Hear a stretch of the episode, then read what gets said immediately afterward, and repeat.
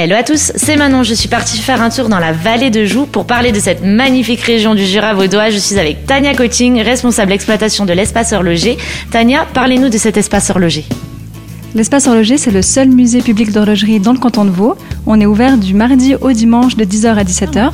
Au sein du musée, on a différents espaces, un espace métier et médiation avec euh, des tables numériques, des jeux, des quiz pour les familles. On a des ateliers de bricolage pour les enfants. Cet été, on aura plusieurs dates euh, à proposer d'ailleurs.